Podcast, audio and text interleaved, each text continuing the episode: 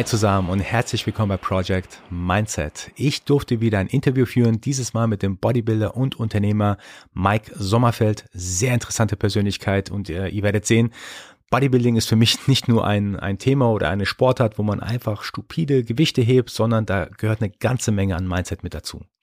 Darauf gehen wir später nochmal ein und ein Thema, was ich insbesondere bei Mike oder in dem Gespräch für mich beobachten konnte, ist, dass Mike ja vielleicht das Thema Bodybuilding nicht nur für sich selber betreibt, sondern auch für seinen Vater. Und das hat mich daran erinnert, und darüber hatte ich auch in den letzten Podcast-Folgen gesprochen gehabt, dass man gewisse Dinge in seinem Leben macht oder tut, die vielleicht in erster Linie für jemand anderen sind, aber nicht für einen selbst. Und genau das ist mir im Gespräch mit Mike aufgefallen. Da war er super transparent und hat sehr offen darüber gesprochen, worüber ich sehr dankbar bin. Aber genau, ihr mehr dazu. Genug gespoilert, mehr dazu im Podcast selbst. Den Podcast könnt ihr natürlich hier im Anschluss anhören oder ihr geht auf meinen YouTube-Kanal, einfach Project Mindset eingeben, beziehungsweise auf meiner Homepage www.projectmindset.de. Dort habe ich es auch nochmal verlinkt. So, nun genug geredet. Viel Spaß mit der heutigen Podcast-Folge. Alles, was ich heute nicht tue, macht mein Gegner. Und am Ende des Tages stehe ich gegen den Kerl auf der Bühne und dann brauche ich nicht zu erwarten, dass ich ihn schlage. Weil er hat all das gemacht, wofür ich zu faul war, zu unmotiviert oder zu sonst irgendwas.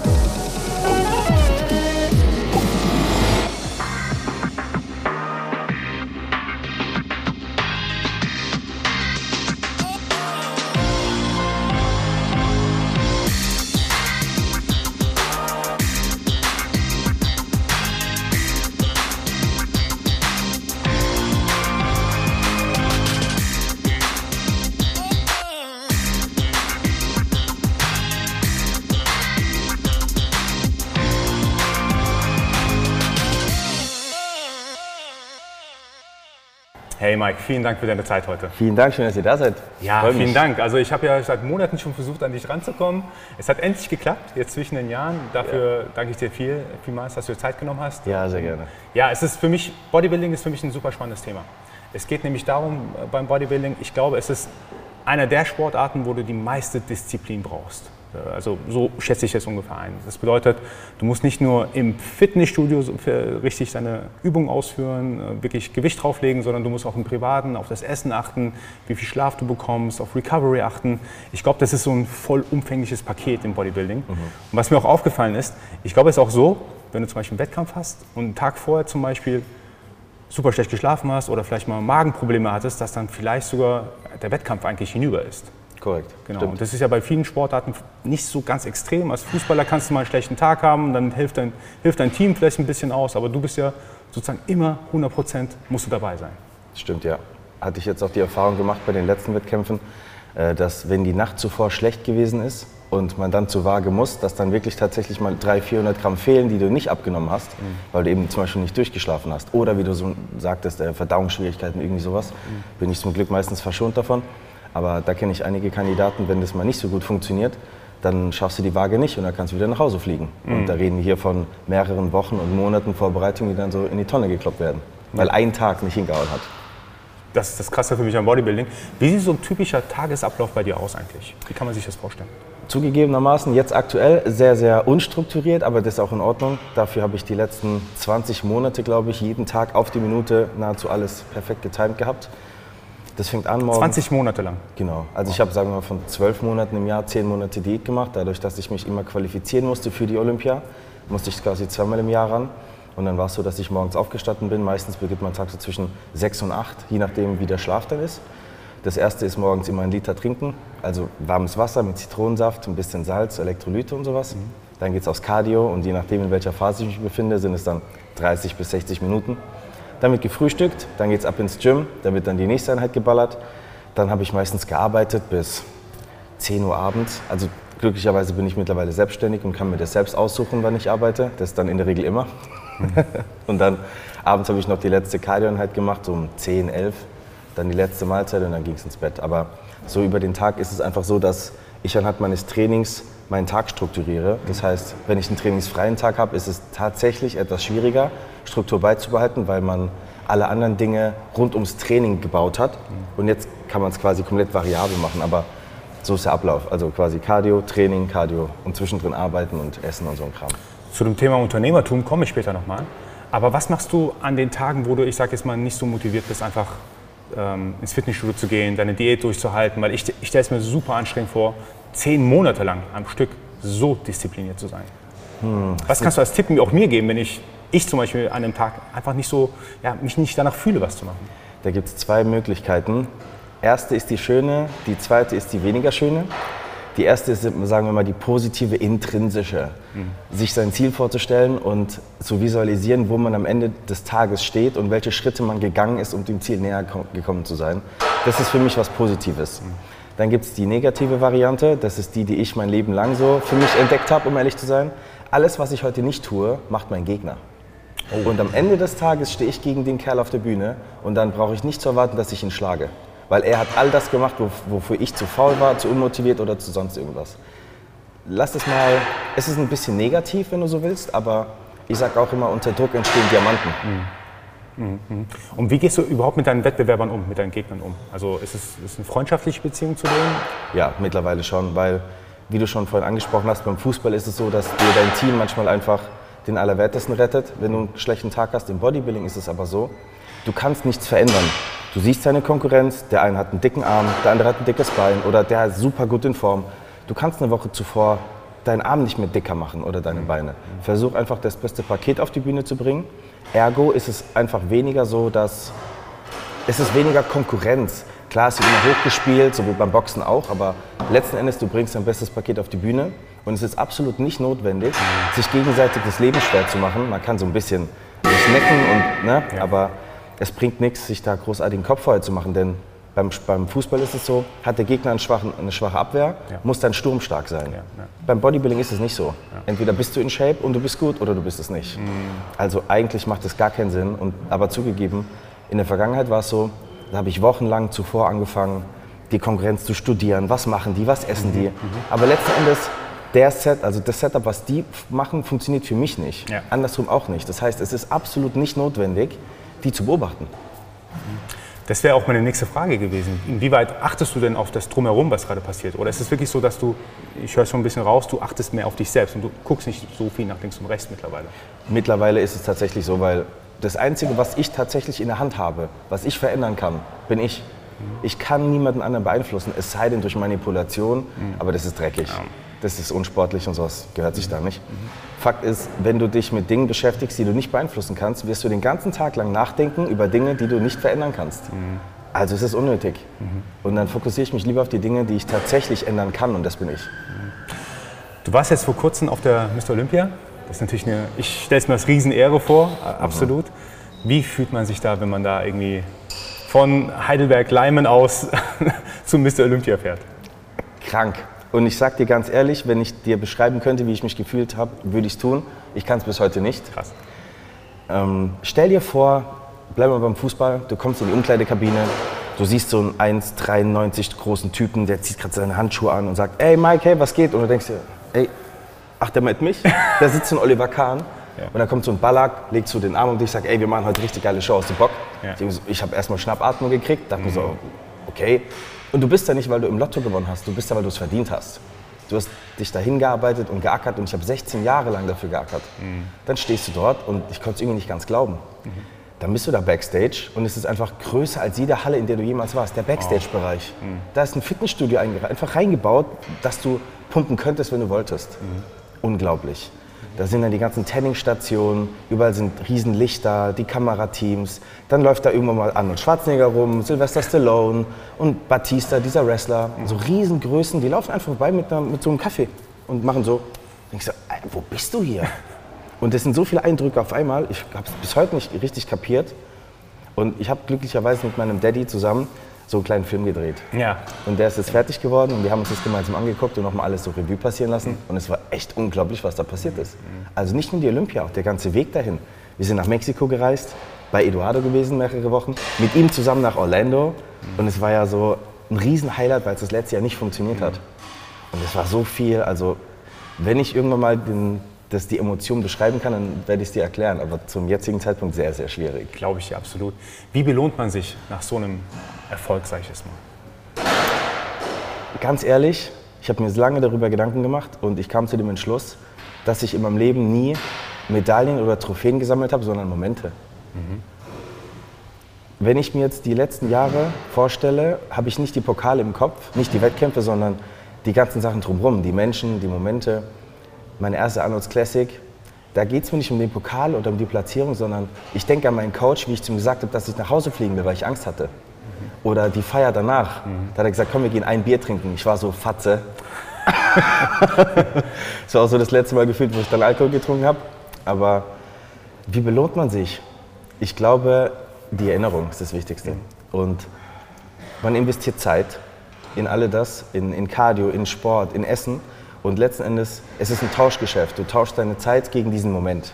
Und ich glaube, den Moment sollte man ganz groß in Erinnerung behalten, weil das ist das Einzige, was bleibt. Klar, ein Pokal ist zwar schön, aber der Pokal ist auch nur die Connection zur Erinnerung daran. Sonst ist es ja nur ein Blechpokal an sich. Ich glaube, absolut, ich glaube die Momente ist das, was, was wichtig Stimmt, ist. Also gebe ich dir absolut recht und das macht es für mich jetzt auch klarer. Der Pokal ist die Connection zu dem Moment, da hast du völlig recht, ja.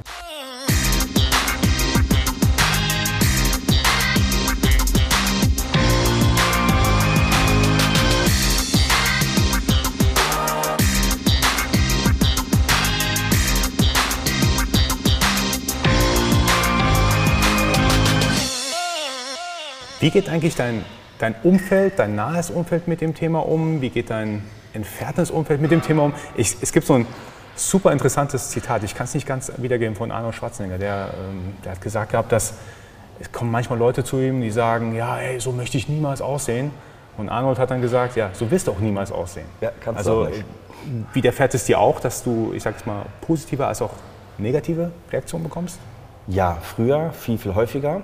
Äh, mittlerweile, glaube ich, hat sich ein bisschen etabliert, dass Bodybuilder nicht unbedingt nur blöd sind, sondern wenn ich mit Menschen dann ins Gespräch gehe, dann merken sie, ah, vielleicht hat der Kerl doch was im Kopf und vielleicht geht es nicht nur um Muskeln.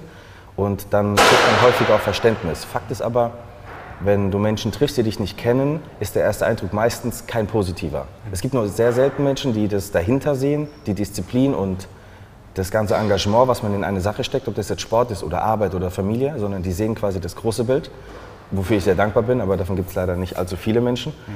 Ähm, nein, ich, hab, ich glaube, wenn man mit denen ins Gespräch geht und man ihnen das große ganze Bild zeigt, ist die, ja, die Resonanz deutlich positiver, als wenn man einfach nur stumpf einen muskelbepackten Menschen dahinstellt. Mhm.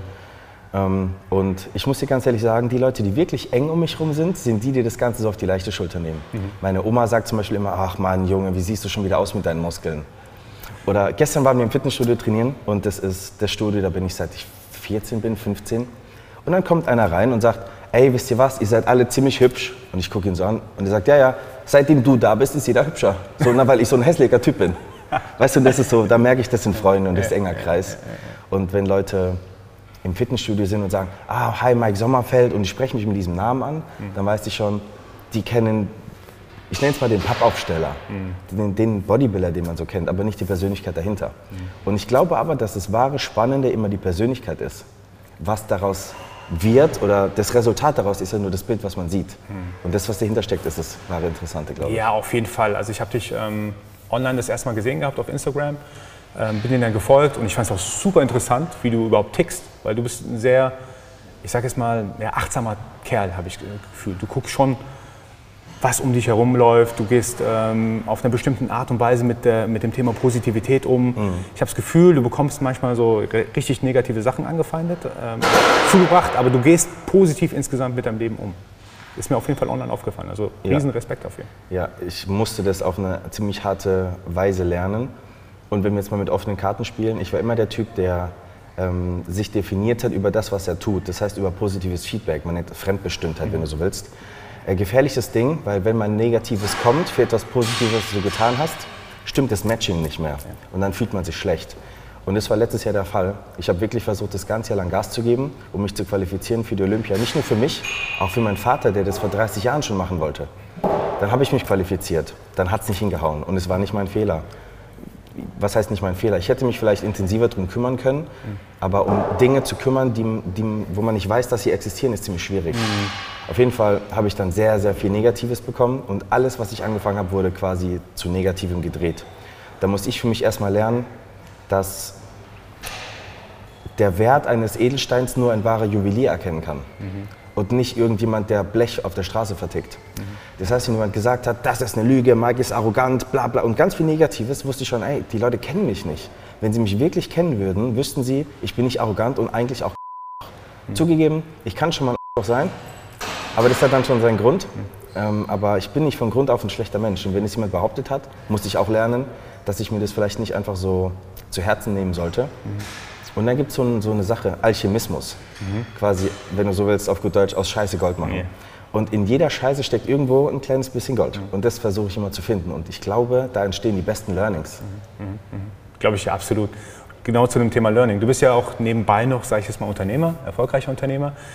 Welche Learnings aus dem Bodybuilding konntest du eigentlich mitnehmen ins Unternehmertum und umgekehrt? Boah, das ist ein tolles Thema.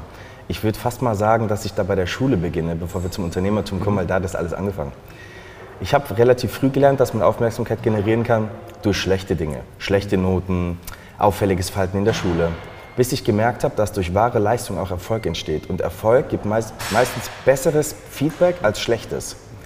Und dann habe ich angefangen, erfolgreich im Sport zu werden, ob das jetzt im Fußball war. Also ich habe Fußball gespielt, Handball, Basketball. Ich, ich habe sogar ein Schachdiplom gemacht. Ich keine Ahnung, tausend verschiedene Dinge. Schachdiplom, interessant. ja. Und dann dachte ich mir so, ey, wenn du coole Dinge tust, dann ist Oma und Opa auch mal stolz auf dich und das fühlt sich auch gut an und die ganze Familie mal nicht der böse Mike und ja, was hast du schon wieder? Und das konnte ich dann vom Sport quasi auf alles umwälzen, was ich in meinem Leben sonst getan habe. Ähm, Genau, dann wurde es vom Fünfer-Schüler zum Einser-Schüler, dann habe ich dann meine Ausbildung gemacht, auch erfolgreich bestanden. Und dann dachte ich mir, wenn ich im Sport Gas geben kann und wenn, also wenn wirklich Engagement in einem erfolgreichen Resultat endet, dann funktioniert es in anderen allen Dingen auch. Dann habe ich ganz blöd angefangen, T-Shirts einzukaufen und zu verkaufen. Mhm. Und dann habe ich versucht, irgendwie Mittel und Wege zu finden, wie ich das am besten machen kann, so wie im Bodybuilding auch. Mhm. Am Anfang war es nicht so, dass ich in jedem Fitnessstudio trainieren konnte und nicht das Geld hatte für jedes Eiweißpulver und Quatsch, aber man hat immer Lösungen gefunden. Und dann war es irgendwann so, dann habe ich halt einen Tanktop für 5 Euro eingekauft und für 10 verkauft. Und die Leute fanden das cool, meine Tanktops zu tragen und ich fand es dann auch cool, dass die das cool finden, ne? Fremdbestimmtheit und so. Und so ging es dann weiter. Und mittlerweile ist es so, dass ich... Äh, manchmal gibt es schwere Tage. Ich habe jetzt mehrere Firmen, die ich leite und da läuft nicht immer alles rund. Und genauso im Bodybuilding nicht. Manchmal tut das Cardio weh, manchmal ist das Training nicht geil oder das Essen schmeckt nicht. Aber am Ende des Tages ist wichtig, wie viel PS du auf die Straße gebracht hast. Und ich entgehe meistens den kleinen Belohnungen, bekomme dafür aber am Ende das große Ganze. Mhm. Sagen wir mal, wenn ich heute nicht mit meinen Freunden abends in die Shisha-Bar gehen kann und da Burger futtern und Shisha rauchen und meine Zeit mit denen verbringe, sondern zu Hause sitze bis nachts um zwei und meine Arbeit erledige, weiß ich, dass irgendwann am Ende des Tages äh, ich zufrieden und glücklich sein kann, weil ich weiß, ich bin dem, was ich eigentlich will, einen Schritt näher. Mhm. Zeit zu verbringen mit Freunden ist wichtig, keine Frage. Mhm. Aber ständig und immer nur in derselben Bar zu sitzen, dieselben Dinge zu machen, über dieselben Themen zu sprechen, glaube ich, ist nicht so zielführend. Aber zu Hause meinem, an meinem eigenen Traum festzuhalten und daran zu arbeiten, das glaube ich ist irgendwann schon zielführend. Mhm. Wer weiß, vielleicht mhm. ändere ich meine Meinung dazu auch, aber ich glaube, mhm. ich komme damit relativ großen Schritten näher. Sehr schön gesagt. Du hast auch ein ganz wichtiges Thema angesprochen, PS auf die Straße zu bringen. Ich frage mich zum Beispiel bei mir selbst immer, was ist eigentlich mein Potenzial und wie kann ich mein Potenzial entfachen? Ich habe natürlich so eine grobe Vorstellung davon, aber ich bin mir immer unsicher, ja, am Ende des Tages habe ich jetzt eigentlich alles getan, was in meiner Kapazität lag, habe ich mein Potenzial entfacht. Daher die Frage auch an dich, am Ende des Tages, ähm, was musst du gemacht haben, damit du weißt, deine Kapazität hast du vollkommen nutzen können, du hast dein Potenzial entfacht? Wow schwierig, weil ich glaube, dass kein Mensch sein Potenzial zu 100 Prozent kennt. Mhm. Es geht, glaube ich, immer noch ein Zentimeter weiter, immer ein Prozent besser. Deswegen habe ich übrigens den Totenkopf tätowiert.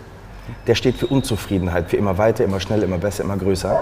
Und ich habe so oft kennengelernt, auch bei meinen eigenen Klienten und Kunden, die sagen, ja, also Top 6 auf einer baden-württembergischen funktioniert. Sag ich, Digga, da kannst du direkt einen Abflug machen. Sowas gibt es hier nicht. Wir machen Top 3 Deutsche. Und wenn ich dir den bis nach Mannheim aufreißen muss, und die Leute machen tatsächlich die Platzierung. Ob das jetzt ein Amateur ist, der das erste Mal auf der Deutschen ist, ob das eine Profiathletin auf der Arnold's Classic ist, die glauben zuerst alle nicht an sich. Ob das Abnehmen ist, egal was, die Leute sehen ihr Potenzial nicht. Woran liegt das? Ich glaube, es ist anerzogen, ähm, so nach dem Motto, sei mal realistisch. Was heißt das? Wenn ich zu dir sage, sei realistisch, bedeutet das, dass ich dir meine Grenzen erzähle und aufzeige. Ich hatte eine, oder habe eine Kundin, Nicole ist ihr Name, und sie hat jetzt über 70 Kilo abgenommen. Und jeder hat zu ihr gesagt, das schaffst du nicht, sei realistisch, das funktioniert nicht. Und sie hat am Anfang nicht nur gesagt, sie will abnehmen, sie will auf die Bühne. Die will als Figurathletin auf der Bühne stehen. Und das ist wirklich was, was sich den meisten Leuten oder der Realität entzieht. Weil das war so ein Kavenzmann, die Frau. Jetzt hat sie 70, 80 Kilo weniger, hat eine Hautstraffung und jetzt sind wir schon an dem Punkt, dass Leute sagen, Alter, wie zum Teufel geht das? Und es gibt immer noch Leute, die sagen, sei realistisch, das schafft sie nicht, wir, keiner glaubt an sie. Und ich, ich habe trotzdem immer gesagt, es wird funktionieren. Wir arbeiten da drin, egal wie, und wenn es drei Schritte extra kostet, wir kommen dahin. Ich weiß das, weil es liegt in der Möglichkeit eines Menschen, Körperfett zu verlieren. Es liegt in der Möglichkeit, Muskeln aufzubauen. Das sind simple Dinge, nur im Großen und Ganzen gesehen ist es ein Riesenberg, der zu erklimmen ist. Aber eine tolle Metapher, je höher der Berg, desto schöner die Aussicht. Und wir kommen langsam näher, dass wir sehen, dass wir Leute umstimmen können und dass wir andere Menschen mitnehmen können, also motivieren. Es gibt jetzt ganz viele Leute, die sich bei ihr melden und Hilfe brauchen oder Hilfe annehmen möchten zum Thema Abnehmen. Und das macht so viel Spaß. Am Ende des Tages ist es das, was mich auch antreibt, glaube ich. Dass, ähm, dass man Menschen mitnehmen kann und dass man ein positiver Teil davon sein kann von anderen. Das hast du sehr schön gesagt, dass man häufig die eigene Limitierung auf jemanden anderen projiziert. Wie, wie viele Limitierungen hast du eigentlich erfahren, so in deinem Umfeld für dich, als du, ich sag jetzt mal, es ist ja auch so eine Sache zu sagen, ähm, hier aus einem kleinen Städtchen heraus, ich will die Welt im Bodybuilding erobern. Das ist natürlich auch so ein bisschen die Story von Arnold Schwarzenegger. Ach, es ist so schön. Wie, wie bist du mit Limitierungen, die dir von außen gegeben worden sind, damit umgegangen? Wir sind in Deutschland und wenn du in Deutschland, ich, ich spreche jetzt mal auf gut Deutsch, eine große Fresse hast, wirst du auseinandergerissen. Und es war mein Leben lang so, seit ich elf Jahre bin, habe ich gesagt, ich werde Profi-Bodybuilder. Und einem Elfjährigen sagst du, ja, irgendwann, ja, mein Sohn, du wirst Bodybuilder, kein Problem. Dann wurde das aber ernst. Ich habe das Ding dann durchgezogen. Ich habe jeden Tag trainiert mit elf. Ich habe auf mein Essen geachtet. Mit 16 habe ich meinen ersten Wettkampf gemacht und wurde deutscher Meister. Und dann haben die Leute gemerkt, ey, der hat, nicht, der hat keinen Blödsinn gelabert. Der hat jetzt fünf Jahre geackert und der hat abrasiert. Und es gibt kaum jemanden, der mit 16 deutscher Meister war. Und dann habe ich gesagt, ich werde Profi. Dann fing es an. Ach Mike, ja, Profi-Bodybuilder, träum mal weiter. Dann wurde ich deutscher Gesamtsieger. Ich habe gesagt, ich werde deutscher Meister. Ja, Mike, du bist erst 18, back mal kleine Brötchen. Ich habe gesagt, kleine Brötchen darf der Bäcker backen, nicht ich. Und ich habe sehr viel Gegenwind bekommen, weil ich gehe halt auch offen mit dem Thema um. Ich würde auch sagen, dass ich ein relativ selbstbewusster Mensch bin, weil ich weiß, was ich kann, wenn ich die scheiß Waffen auspacke. Dann, ich bringe wirklich, wie ich schon gesagt habe, PS auf die Straße, wenn ich muss. Dann war ich als jüngster Deutscher jemals im Finale auf der Arnold Classic. Es gab bisher noch niemanden, der jünger war jemals, in der Top 3. Und das war der Wettkampf, wo ich auch gesagt habe, äh, dass ich Angst hatte und eigentlich nach Hause fliegen wollte. Und mein damaliger Trainer, das war so einer der ersten, der gesagt hat, nein, du gehst da hoch, du hast es verdient. Und selbst wenn du nicht Erster wirst oder Zweiter oder Dritter, du gehst da hoch und kämpfst. Und dann habe ich gekämpft und es wurde eine gute Platzierung. Und er hat von Anfang an gesagt, ey Mike, ich glaube, aus dir wird mal was richtig Großes später. Und mit demselben Typen saß ich vor Wochen am Tisch und wir haben darüber geredet, dass wir vor zehn Jahren geschmunzelt haben, dass ich mal zu Mr. Olympia gehe.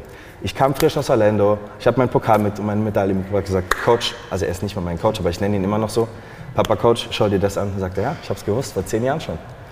Aber das ist leider nur einer von wenigen. Und ich habe so eine Historie, da gibt es ein Forum im Internet, seit zehn Jahren wird da reingeschrieben, was ich alles nicht kann, wie schlecht ich bin, wo ich niemals hinkomme. Und jedes Mal, jedes einzelne Mal habe ich das Gegenteil bewiesen.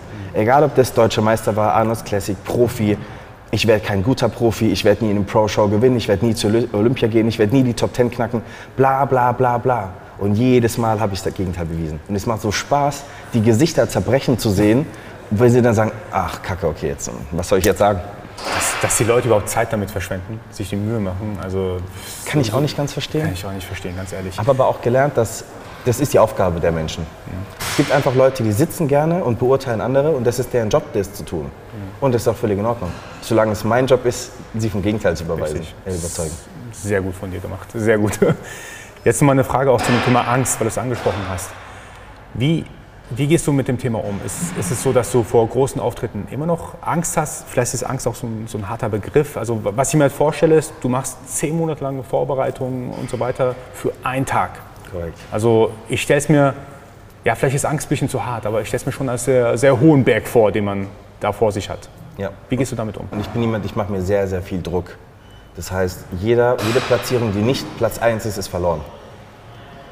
Es ist sehr hart und ich bin mittlerweile auch etwas von diesem Trip runtergekommen, weil ich mittlerweile die Momente sammle, nicht die Pokale, wie ich schon erwähnt habe. Aber letzten Endes, ich bin Wettkampfsportler und bei einem Wettkampf geht es ums Gewinnen. Mhm. Und wenn du nicht gewinnst und nicht Platz 1 bist, hast du verloren. Also Platz 2 ist der erste Verlierer, ganz klipp und klar. Und ja, ich habe mir sehr viel Druck gemacht. Ähm, du hast aber das Wort Angst ausgesprochen. Angst ist eigentlich ein Gefühl, um dich vor dem Tod zu bewahren. Mhm. Wenn du, keine Ahnung, gegen einen Löwen kämpfen musst oder gegen den Bären. Fluchtreflexe so auf ja. Genau. Das heißt, Angst ist eigentlich falsch kategorisiert, wenn es zum Thema geht, Ziele zu erreichen. Ich habe riesen Respekt davor. Ich weiß, wie viel ein Haufen Shitload an Arbeit das ist. Ich weiß, wie viel schief gehen kann. Aber am Ende des Tages, was ist denn wirklich das, was zählt? Das, was ich tun kann. Das heißt, ich kann mein Cardio machen, ich kann auf mein Essen achten, ich kann mein Training ordentlich machen, ich kann auf meine Regeneration achten. Das ist alles das, was ich zu 100% versuche umzusetzen. Es gibt Tage, da funktioniert es manchmal nicht 100%, das ist bei jedem so, aber ich versuche mal so viel zu geben, wie ich kann. Und am Ende des Tages kommt einfach in der Summe der Dinge raus, wie, wie viel ich kann oder wie viel ich konnte. Wenn es noch keine 100% waren, ist es mein Job als Sportler herauszufinden, wo kann ich noch mehr rausholen, wo liegen die Potenziale, wie kann ich es noch einfacher und besser machen und beim nächsten Versuch dann besser zu sein. Und darauf kommt es an, glaube ich. Du hast Potenzial gesagt. Wo liegt dein weiteres zukünftiges Potenzial? Ich frage bewusst, du bist erst 27. Genau, das heißt. Erst ist gut. Ja, aber ich glaube, soweit ich es beurteilen kann, äh, Bodybuilding-Karriere macht man doch noch in den relativ späten Jahren. Ja. Das heißt, du hast noch eine ganze Menge vor dir, potenziell. Mhm. Wo siehst du dich? Ähm, ich versuche mich immer selbst zu challengen. Letz Im letzten Jahr war das sehr, sehr hart. Ich habe versucht, meine erste Olympia-Quali zu bekommen, während ich einen Film drehe mit drei Kameramännern, während ich zwei Athleten gleichzeitig vorbereite, während ich zwei Firmen in Gründung hatte, die dann released wurden, genau zu diesem Tag der Quali. Ich bin so zerbrochen. Ich bin so gescheitert. Ich habe alles so dermaßen gegen die Wand gefahren. Nicht nur das, nicht nur Firmen, auch Menschen. Und das war der Tag, wo ich mir geschworen habe, dass ich niemals meine Quali holen will auf Kosten von anderen Menschen. Um dir ein Beispiel zu nennen, ein guter Freund von mir hat Bilder von mir gemacht auf dem Wettkampf und ich wusste, ich habe ein Timeschedule, wann ich welches Bild hochzuladen habe, welcher Text, welches Tagging, das musste alles perfekt laufen, auf die Minute. Und er hat sich um 15, 20 Minuten verspätet. Habe gesagt, so kann ich nicht arbeiten, mit, mit so Leuten, die nicht pünktlich sind, raus, nächsten Fotografen. Und ich, hat, ich kannte den privat, das war ein verdammter Freund. Und unter diesem Druck der, der Leistung haben andere Menschen gelitten. Wer weiß, vielleicht hat er eine Autopanne oder Handy-Akku war leer. Das sind Dinge, die können passieren. Und da habe ich sie mental dafür bestraft, weil ich meine Sachen dadurch nicht auf die Kette bekommen habe. Und das wollte ich nie wieder so. Und das heißt, meine nächste Challenge, mein nächstes Potenzial war, genau das zu schaffen mit weniger Druck und weniger auf Kosten von anderen Menschen. Dasselbe habe ich dieses Jahr auch probiert und es hat funktioniert, weil ich dieses Mal die nötigen Werkzeuge hatte, um das alles so hinzubauen, wie ich es gerne brauche. Mhm aber die Erfahrung muss ich sammeln. Mhm. Ja, man sagt, ich sage immer, man muss erstmal auf die Herdplatte fassen, dass man weiß, dass sie mhm. heiß ist. Mhm. Und die war verdammt heiß. Und das mache ich nicht nochmal. Das war quasi das, was dir das Thema Bodybuilding auch beigebracht hat, sehe ich es richtig? Ja. Hast du weitere Learnings, die du mit uns teilen kannst? Was hat dir Bodybuilding noch gezeigt? Wow. Also ich kann dir sagen, jetzt, wie gesagt, ich bin 27 und ich habe relativ viel lernen können durchs Bodybuilding. Wie zum Beispiel wenn du den ganzen Tag rumsitzt, brauchst du nicht zu erwarten, dass du deine Ziele erreichst. Keiner kommt und bringt dir deine Ziele. Du musst dafür ackern. Und es ist auch nicht so, dass die großen Ziele leicht zu erreichen sind. Dafür musst du wirklich, auch andere tolle Metapher, das ist eher so mein Ding, je tiefer die Scheiße, durch die du laufen musst, desto dicker die Beine am Ende. Oder je dicker das Fell am Ende. Und ich glaube, mittlerweile ist mein Fell relativ dick. Das heißt, wenn mir jemand direkt ins Gesicht sagt, das schaffst du nicht, dann kann ich eigentlich ganz müde lächeln, weil die Person hat keine Ahnung, wer ich bin und was ich machen kann. Dessen, und ich glaube, das ist extrem wichtig, zu wissen, was man selbst kann. Weil durch das entsteht Selbstsicherheit und durch Sicherheit erschaffst du dir einen Boden, auf dem du wachsen kannst. Wenn du immer nicht weißt, was du kannst und alles ist so ein bisschen wackelig, dann du kommst nicht vorwärts. Und du weißt auch nicht, was du willst und was du brauchst. Wenn du das nicht weißt, sagen wir mal, ich wüsste nicht, welche Menschen ich um mich brauche, wie soll ich dann meine Höchstleistung abrufen, wenn das Gerüst nicht steht, wenn es wirklich notwendig ist. Das wird brechen. Weil wenn du richtig große Dinge erreichen willst, herrscht viel Druck und überall zieht es an dir und du musst wirklich fokussiert bleiben und du brauchst Leute um dich herum, die dir den Rücken frei halten, die dich stark machen, wenn du gerade nicht stark bist und so Tage gibt es häufig. Da gab es Tage, da stehe ich morgens auf, mache mein Cardio, bin so zittrig, habe nichts mehr zu essen, mein Ei klar ist schon leer, meine grünen Bohnen, ist schon traurig genug. Dann schleppst du dich ins Gym und du weißt, auf dich warten 200 Kilo Kniebeugen. und du weißt schon, du schaffst sie heute nicht. Und trotzdem gehst du dir und legst dir das Gewicht da drauf. Und du weißt, du fällst danach um und bewegst dich keinen Zentimeter mehr. Und du machst es trotzdem. Und dann am Ende des Tages denkst du dir, scheiße, Mann, warum machst du das? Und da kommt ein ganz wichtiger Moment. Die Leute um dich rum, die an dich glauben, du würdest sie doch enttäuschen, wenn du jetzt aufgibst, wie so eine kleine... Nur weil es dir heute nicht gut geht, lässt du alle Leute im Stich? Wie egoistisch. Alter, nein, niemals. Gerade in diesem Kontext, du hast ja einen sehr engen Draht auch zu deinem Vater. Mhm. Unglaublich cooler Typ, ich sehe ihn manchmal auch auf Instagram. Ja, Ihr habt da, glaube ich, auch eine sehr gute Zeit miteinander. Was ich mich aber gefragt habe, ist, inwieweit, und ich hoffe, die Frage ist nicht zu persönlich, inwieweit machst du deine, deine Dinge für dich selbst, inwieweit tust du es aber auch für deinen Vater? Ich würde sagen, Volltreffer. Sehr private Frage, aber die beantworte ich sehr, sehr gerne. Ähm, mein Vater war vor mir schon Bodybuilder. Und jeder hatte früher diesen Traum, auf die Mr. Olympia zu gehen. Und ich hatte die Chance, vor einem Jahr habe ich die Chance gerochen, diese Quali zu bekommen. Es war schon immer mein Traum als Kind. Und nicht nur das, nicht nur ich konnte auf diesen Wettkampf, ich konnte meinem Vater seinen Traum auch erfüllen. Und zwar nicht nur als Zuschauer, der sich da eine Karte kauft und da zuguckt und dann wieder abends nach Hause fährt. Nein, der war ein verdammter Teil davon. Von allem. Von dem Flug, von der Prep, von der Diät, von allem, vom Kochen, vom Einkaufen. Der hat alles hautnah miterlebt. Der war quasi wie selbst auf der Bühne. Und mh, mm, mein Vater, wie du schon erwähnt hast, immer sehr, sehr happy und so offen. Das ist aber nicht immer so. Mein Vater ist sehr, sehr depressiv seit Jahren und hat auch mehrere Suizidversuche hinter sich, war in der geschlossenen in der Psychiatrie. Und ich habe gemerkt, dass, hört jetzt blöd an, aber ich kann teilweise seinen Tag mit Arbeit füllen, die ihm aber am Ende des Tages Spaß macht.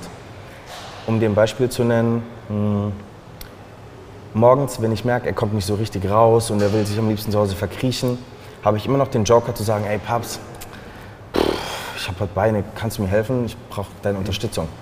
Und dann siehst du auf einmal so Feuer in den Augen, dann packt er seine Sachen, der fährt für mich ins Gym und geht mit mir zusammen ins Training. Und am Ende des Tages war es auch ein geiler Tag für ihn. Wir haben so oft zusammen Cardio gemacht. Ich habe den mit nach Spanien geschleppt, nach Rumänien, nach London, nach Mexiko, nach Orlando. Und das sind Trips, da bedankt er sich heute unendlich dafür, weil er Momente sammeln konnte, die er so, der hätte sich selbst nicht getraut, das zu machen. Mhm. Und das ist auch ein ganz, ganz krasser Antrieb. Und mir hat das Herz gebrochen, als wir letztes Jahr am Flughafen saßen und wir nicht ausreisen konnten, weil mein Vater dort mit mir war. Und er hat sich zwar nicht verantwortlich gefühlt, aber er war doch schon mit involviert in das Ganze und ihn hat es genauso getroffen wie mich auch. Und deswegen wollte ich das, das nächste Jahr umso mehr, auch für ihn. Nicht nur für ihn, da gibt es auch ganz viele andere, für die ich das gerne gemacht habe. Aber ich habe schon gemerkt, dass ich mit meinem Papa einen Antrieb bekomme, wo es nicht um mich geht, sondern ich kann das für ihn machen und ich merke, dass es ihm gut tut. Das gibt richtig viel, richtig viel Kraft und Dampf. Gerade in diesem Kontext, erstmal danke für deine Offenheit. Ähm, Gerade in diesem Kontext frage ich mich persönlich sehr häufig, wenn es um Thema Mindset auch geht, inwieweit ich persönlich verantwortlich bin für das Glück anderer Menschen. Ähm, natürlich hat man immer so eine Art ja, Verantwortungsgefühl, man will auch die Erwartungshaltung von anderen, man will einfach seinen liebenden, also seine nahen Menschen einfach glücklicher machen. Ja. Ist es aber nicht für dich auch eine sehr große Belastung? Ja. Ähm, die dich auch ablenkt zum Beispiel von dem eigentlichen Thema? Korrekt. Zu dem Entschluss kam ich dieses Jahr auch und da muss ich mehr oder weniger auch harte Entscheidungen treffen. Ich habe immer versucht, und das ist das, was mich am Ende des Tages wirklich glücklich macht, ein positiver Teil von jemandem anderen zu sein. Egal, ob das jetzt ey Mike, kannst du mir eine, eine Langhantelstange besorgen, dass ich im Keller trainieren kann? Ey klar, Tag, Tag, Tag, hast du eine lange Stange, zack, dann fahre ich da hin und mache die Sachen, weil ich fühle mich dann gut am Ende des Tages. Aber ich musste auch lernen, wenn ich auf 20 Hochzeiten tanze, dass ich meine eigene vielleicht nicht bedienen kann. Und jetzt sind wir bei einem Zeitpunkt, da geht es nicht mehr darum, unbedingt oh, happy, happy life und ein bisschen Wettkämpfe und rumfliegen. Nee, ich muss jetzt auch mal langsam wirklich abliefern. Wie gesagt, meine Zeit läuft. Ich bin jetzt 27, noch relativ jung. Aber wenn ich jetzt nicht langsam anfange, mir richtig mal richtig den zu reißen und auch Ressourcen zu nutzen, die für mich spielen, dann kann ich auf dem Niveau nicht lange da mitmachen. Was Weil, meinst du mit Ressourcen, die für mich spielen? Ähm, sagen wir mal, ich habe fünf, sechs Menschen um mich herum, die äh, mich stützen. Und in den letzten Wettkämpfen war es immer so, mein Daddy zum Beispiel, der hatte noch nie richtig Erfahrung mit Tanning. Wie macht man jemanden an? Ich wollte aber, dass er das macht, weil es ihn glücklich macht und weil er dann so ein Teil davon sein kann. Mhm. Ähm, ich weiß, dass mein Vater der kann nicht so hochintensiv trainieren wie ich. Klar, ich nehme ihn mit, ich trainiere auch gern mit ihm, aber ich trainiere mit ihm, nicht er mit mir. Jetzt brauche ich Leute, die mir den aufreißen. Die sagen, was, du kannst nicht mehr, du jetzt gib mal Gas. Und mein Papa ist nicht so, weil das ist schon sehr, sehr anstrengend für ihn. Oder sagen wir meine Freundin, wenn ich richtig am struggeln bin und nicht mehr weiß, welche Entscheidung ich am besten treffen soll, dann sagt sie, okay, kurz überlegen, rational denken, zack, zack, zack, und das ist die beste Lösung. Und ich kann ganz entspannt sagen, scheiße, ja, du hast recht. Wenn ich mich meinen eigenen Kopf dafür habe, weil Unternehmertum, eigene Athleten, Vorbereitung, Kochen, das ganze Zeug hängt ja trotzdem immer im Kopf und im Genick. Und es gibt teilweise Entscheidungen, wo du nicht wirklich schaltest und die korrekte triffst. Und dann brauchst du jemanden an deiner Seite, der das teilweise für dich übernehmen kann. Das heißt, deren Ressourcen, ihr rationales Denken zum Beispiel oder das Feuer meines Trainingspartners, das muss ich nutzen für mich. Und jetzt versuche ich das Ganze zu drehen. Ich habe vorher versucht, allen Leuten zu geben, was ich konnte, für sie gute Entscheidungen zu treffen, für Kunden zum Beispiel oder für Freunde. Jetzt ist aber mal an der Zeit, dass ich versuche, die Ressourcen zu nutzen, um mein Potenzial 100% auszuschöpfen. Schwierige Nummer, weil es sich ein bisschen nach Ausnutzen anfühlt. Auf der anderen Seite ist es ja auch so, dass ich versuche zu geben, was geht. Und dann entsteht ein guter Flow, glaube ich. Super interessant. Du hast ein Stichwort gesagt. Freundin. Und mit ihr wollte ich auch nochmal sprechen. Oh, das wird interessant. Bin ich mal gespannt. Wir kennen uns jetzt schon ein paar Jahre. Und lustigerweise war ich vor einigen Jahren ihr erster Coach. Und sie ist in dieses Bodybuilding-Ding gekommen mit dieser ganz harten Peitsche, get shit done und egal ob dir dein Cardio schmeckt oder nicht, du hast es zu machen. Und wenn du um fünf arbeitest, dann gehst du um halb drei oder stehst um halb vier morgens auf und machst dein Cardio. Du willst nicht kochen nachts, dein Problem. So richtig hart. Und mittlerweile ist sie auch auf einem Punkt, denke ich mir so, Alter, wie, wie kriegt die das alles geschissen? Die ist noch relativ jung und hat schon so viel umgesetzt. Überleg mal, die ist jetzt 23 und unterrichtet an der Uni. Leute, die 30 Jahre alt sind. Das ist schon crazy. Währenddem sie morgens um halb fünf aufsteht, während sie drei Jobs macht, während sie ihre Wettkampfvorbereitung macht, ich mir, scheiße, wie kriegt die das auf die Kette? Aber das sind genauso Leute, die richtig Wumms haben. Und so Leute habe ich auch gerne um mich rum. Genau deswegen sollte ich am besten jetzt mit ihr sprechen. Gerne, bin gespannt.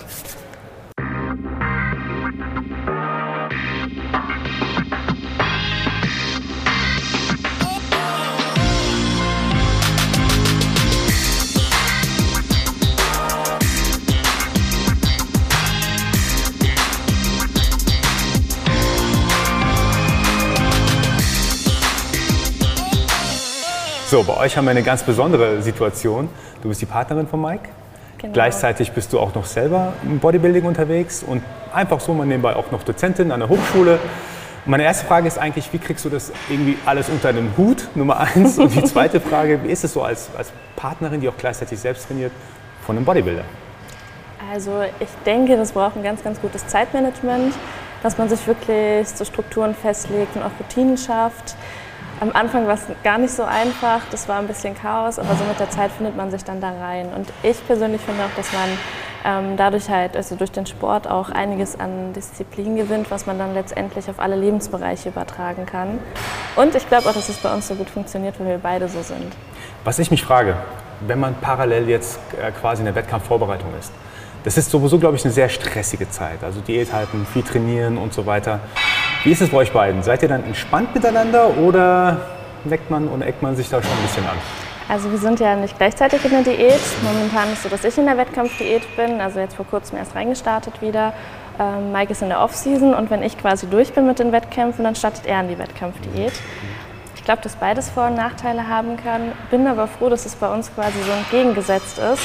Bei der Diät hat man doch eher so, so ein bisschen so dieses Siebhirn mhm. und dass man sich dann da gegenseitig so ein bisschen stützen, unterstützen kann und man sich quasi gemeinsam dann auf einen Wettkampf fokussiert oder auf eine Saison. Ich habe es im Mike als sehr herzlich, freundlichen Menschen wahrgenommen.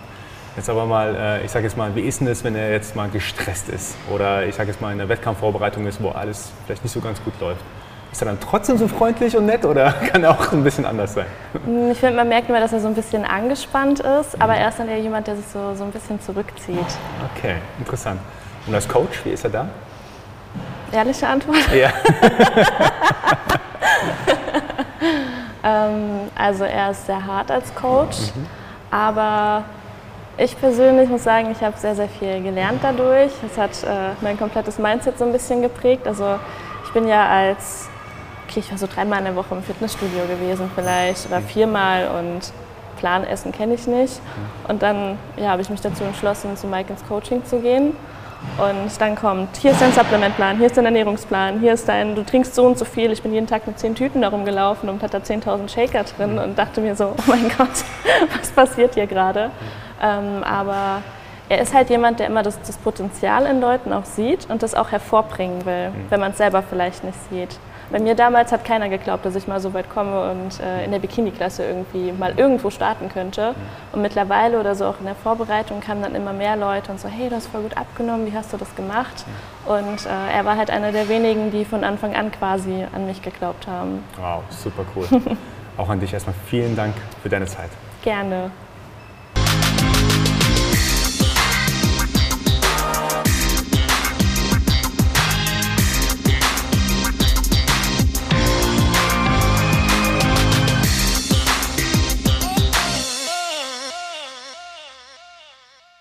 Sehr cooles Gespräch gerade mit dir gehabt.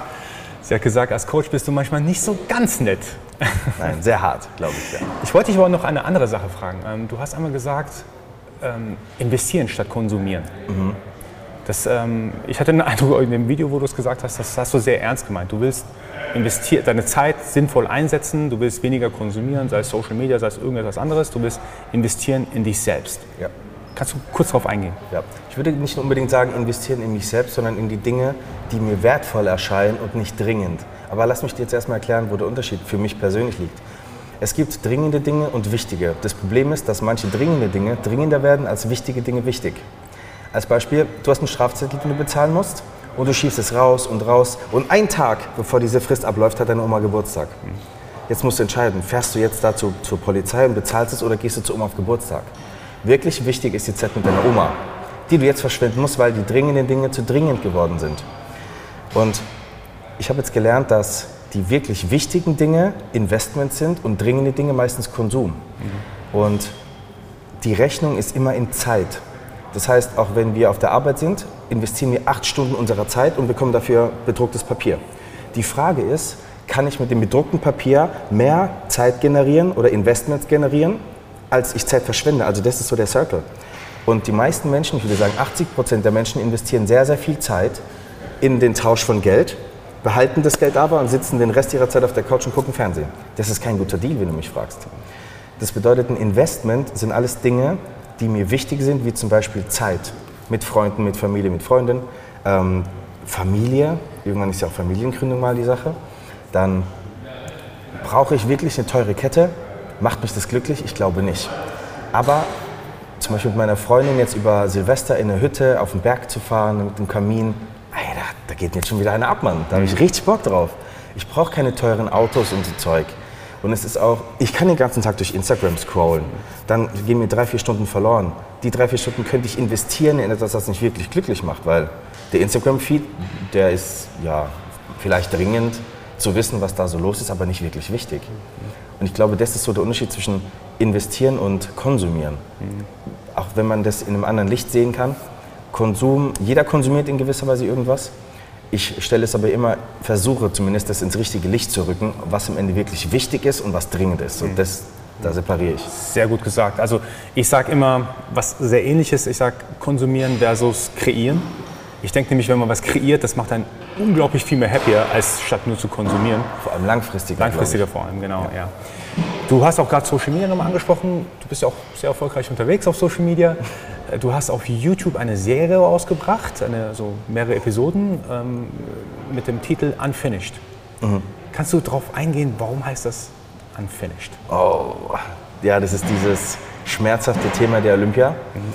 Ich habe angefangen im Januar meine Idee zu machen, 2020. Ich wollte im Mai auf die New York Pro, der erste riesengroße Profi-Wettkampf, dann auf die Puerto Rico Pro, um mir da die Quali zu holen. Irgendwie drei Wochen davor wurde das abgesagt. Und ich konnte nicht, ich habe so viel Gas gegeben und es war so frustrierend. Und dann habe ich meine Idee durchgezogen, das ganze Jahr lang. Ich habe für jeden Party geschmissen und für jeden war das super interessant, weil jeder hatte aufgegeben. Nur ich kann nicht aufgeben. Wenn ich mein Ding nicht durchgezogen habe, kann ich den Hack nicht dahinter machen dann war das teilweise so arg Frust, dann habe ich wirklich, habe mich so festgebissen, ich habe da nicht losgelassen. Diät weitergemacht und weiter. Und irgendwann im August, im August bin ich dann nach Spanien geflogen und habe da meine Quali geholt für die Olympia. Dann war ich noch in Rumänien und in London. und habe das alles so durchgezogen und habe alles, ich habe alles gegeben. Gottes Willen, ich hätte mich umgebracht, um diese Quali zu kriegen. Und dann konnte ich nicht ausreisen. Der ganze schon zehn Monate lang und mal zugegeben, das ist nicht wirklich gesund, was wir da getan haben. Wir haben monatelang auf einem riesen Kaloriendefizit trainiert. Ich habe Paddle to the Medal mir das Leben aus dem, aus dem im Training das Leben rausgeschossen, ja. Und dann konnte ich nicht ausreisen. Und das war einfach nicht der Haken, das war unfinished, das war nicht erledigt. Und deswegen diese ganze Serie von Unfinished, so hieß dann auch der Film. Da kam es jetzt ja, oder dieses Jahr noch ein Film, der heißt Unfinished, weil ich eben nicht ausreisen konnte. Und diese ganze Journey zu diesem Nicht-Haken dahinter habe ich quasi betitelt mit diesem Namen Unfinished. Jetzt kommt der, Folge, der Folgefilm, der dann Finished heißt quasi. Also Haken Da dahinter. freue ich mich sehr darauf. Ja, ich da freue ich mich sehr darauf. Mike, es war super spannend und super interessant für mich. Ich habe da irre Respekt, was, äh, was ein Bodybuilder eigentlich an Arbeit, Disziplin, Verzicht so an den Tag legt. Also daher riesen Respekt. Ich komme auch gleich zu meiner letzten Frage, aber davor, wo können dich die Leute online folgen, wenn sie mehr über dich erfahren möchten? Ähm, bei Instagram bei Mike the Badass oder Mike Sommerfeld bei YouTube. Oder bei Google findet man auch relativ viele Einträge. Da gibt es auch übrigens das nette Forum, wo man sieht, was ich alles nicht kann. Ich Vielleicht mal auch ganz interessant, ja. An deiner Stelle willst du mir ausdrucken an die Wand hängen. Habe ich, hab ich mir überlegt und ich wollte ganz ehrlich zu jedem einzelnen Statement, was ich nicht kann, ein Gegenstatement machen. Aber dann dachte ich mir, warte mal, du verbringst deine Zeit mit sehr viel Negativem. Die Leute haben doch schon gesehen, dass du es kannst. Ich verschwende da keine Zeit. mit. Finde ich super von dir. Wirklich, finde ich echt cool. Danke übrigens für die Möglichkeit, heute darüber zu sprechen. Das ist glaube, äh, für mich eine, eine ganz große Ehre. Also, Ja, Im Bodybuilding geht es halt häufig um Reis, Hähnchen und Brokkoli. und ich glaube, dahinter steckt so viel mehr. Und das ist das, was den Leuten wirklich was bringt. Weil ich kann den Leuten erzählen, was ich esse, klar, hilft dem einen oder anderen. Aber dieses Mindset ist das, was einen vorantreibt. Genau, und da kommen wir auch zur letzten Frage. Welches Mindset hatte denn den größten und wichtigsten Einfluss in dein Leben? Ich hatte vorhin schon angerissen, dass ich es egoistisch finde, aufzugeben, wenn andere an dich glauben. Weil du stellst dein eigenes oder dein Ego über alles andere. Das finde ich an sich nicht korrekt. Manchmal ist es notwendig, um dich zu schützen, aber nicht in dem Fall. Der größte Impact, es gibt zwei, wenn du so willst, ist erstens mein Vater. Ähm, da habe ich jetzt aber für mich langsam auch so herausgefunden, es ist nicht meine Lebensaufgabe. Es ist was richtig Schönes, was ich meinem Vater schenken kann, aber es ist kein Muss. Das zwingt mich nicht. Ich mache das sehr, sehr gerne. Und das Letzte, was mich an den dreckigsten Tagen aus der Scheiße gerissen hat, war mein Opa. Ähm, der ist gestorben in der Vorbereitung 2000, na, nee, 2019. Und mein Opa hat damals dieses Excalibur, diese Schwerter gesammelt. Und als ich Profi wurde, habe ich eins bekommen. Und ich wollte es ihm unbedingt, da hat er noch gelebt, wollte es ihm unbedingt geben. Als Geschenk, so, weil dem Familienoberhaupt, weißt du, ich meine, so quasi auf Knien, so, ne, wie man das so macht. Und dann habe ich das Schwert ein Jahr lang nicht beibekommen und derzeit ist er gestorben. Dann habe ich ihm das Schwert an den, ans Grab gebracht und es war immer so, egal was ich gemacht habe als Kind, ich bin zu Opa gegangen und habe mir mein Hey, gut gemacht abgeholt. Vielleicht kommt doch diese Fremdbestimmung daher. Ich habe was gespart, wenn es drei, vier Euro waren als Kind, bin zu Opa, der hat in so, ein kleines, in so eine kleine Kasse rein. Gesagt, ey, gut gespart. Immer dieses gut gemacht, gut gemacht. Ich wollte ihm das Schwert vorbeibringen, ich habe dieses gut gemacht nicht bekommen, aber dann habe ich mir gedacht, ey, wäre mein Opa stolz auf mich? Ja, ja. Und dann dachte ich mir, immer in den Momenten, wo du hier im Gym bist, du bist, hast Unterzucker, dir geht schlecht, du hast wahrscheinlich gerade dein Mittagessen in den Mülleimer geballert, ne, weil du gerade Kniebeugen gemacht hast und dir geht's richtig dreckig. Und dann denke ich mir so, ey, du kannst nicht aufgeben. Das kannst du deinem Opa nicht antun, weil am Ende des Tages ist er, der da oben sitzt und sagt, das ist nicht mein Enkel. Das ist nicht der, den ich gekannt habe. Und an den dreckigsten Tagen habe ich mir so die Erinnerung daran geholt, dass er auf seinem Platz sitzt und sagt, ey, gut gemacht. Oder zu meiner Oma anfängt zu lachen und sagt, guck mal, was der Kleine schon wieder treibt. Da gab es ganz viele Momente, zwei Stück gibt es sogar auf Kamera. Da habe ich meine erste Olympia-Quali gekriegt und da war dann Platz 4, war noch nicht qualifiziert und Platz 3. Und ich habe gebetet und ich habe gesagt, guck Opa, schau.